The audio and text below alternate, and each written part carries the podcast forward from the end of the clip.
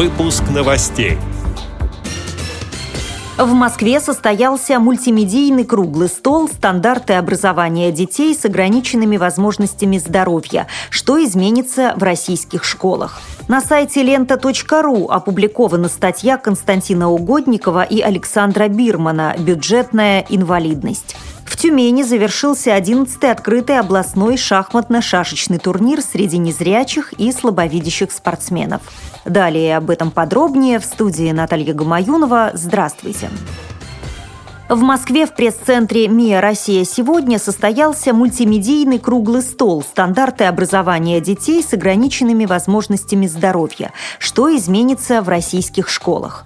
По поручению комиссии при президенте России по делам инвалидов в ходе мероприятия был разработан межведомственный план на 2015 год по вопросам организации инклюзивного образования детей с ограниченными возможностями здоровья.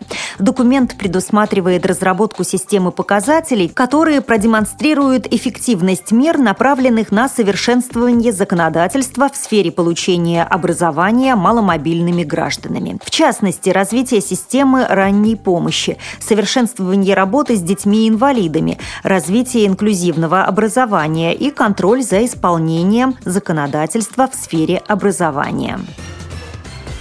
На сайте лента.ру опубликована статья Константина Угодникова и Александра Бирмана «Бюджетная инвалидность». Вот выдержка из текста. Кабинет министров внес в Государственную Думу законопроект, меняющий правила ежегодной индексации социальных пособий и зарплат бюджетников. Теперь это собираются делать единоразово, а не в соответствии с фактической инфляцией. Если Нижняя палата Федерального собрания одобрит закон, индексация выплат этим категориям категориям граждан в текущем году будет произведена не на прогнозный уровень инфляции, а разово. В каком размере правительство решит дополнительно? Вынужденное сокращение социальных расходов, на которые приходится теперь идти правительству, главное отличие нынешнего кризиса от кризиса 2008-2009 годов.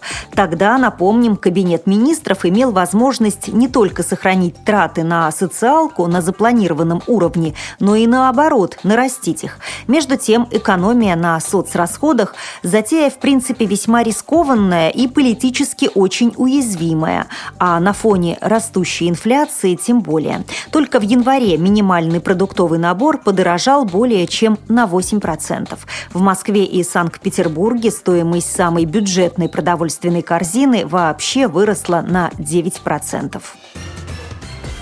Тюмени в областном реабилитационном центре «Родник» прошел турнир по шахматам и шашкам среди незрячих и слабовидящих спортсменов. В соревнованиях приняли участие 10 команд из разных городов России. Всего 62 человека. Игра проходила по круговой системе – 9 туров по 45 минут на партию. Рассказывает председатель Тюменской областной организации ВОЗ Галина Тунгусова. Год наполнен знаменательными такими важными событиями. И, естественно, свой турнир мы в этом году посвятили прежде всего 70 лет Великой Победе и 90 лет Всероссийского общества слепых. Поэтому все наши победы посвящены вот этим знаменательным датам.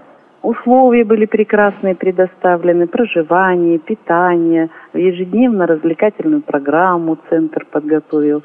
Поэтому мероприятие получилось действительно праздничным настроение у людей поднялось.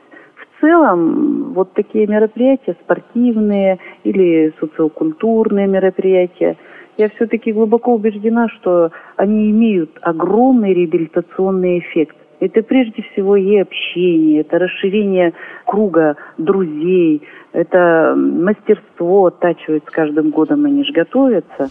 Третье место заняла команда Зауралье из Кургана, второе – Юганск из Нефтеюганска. Лидером стала «Мечта» из Тюмени.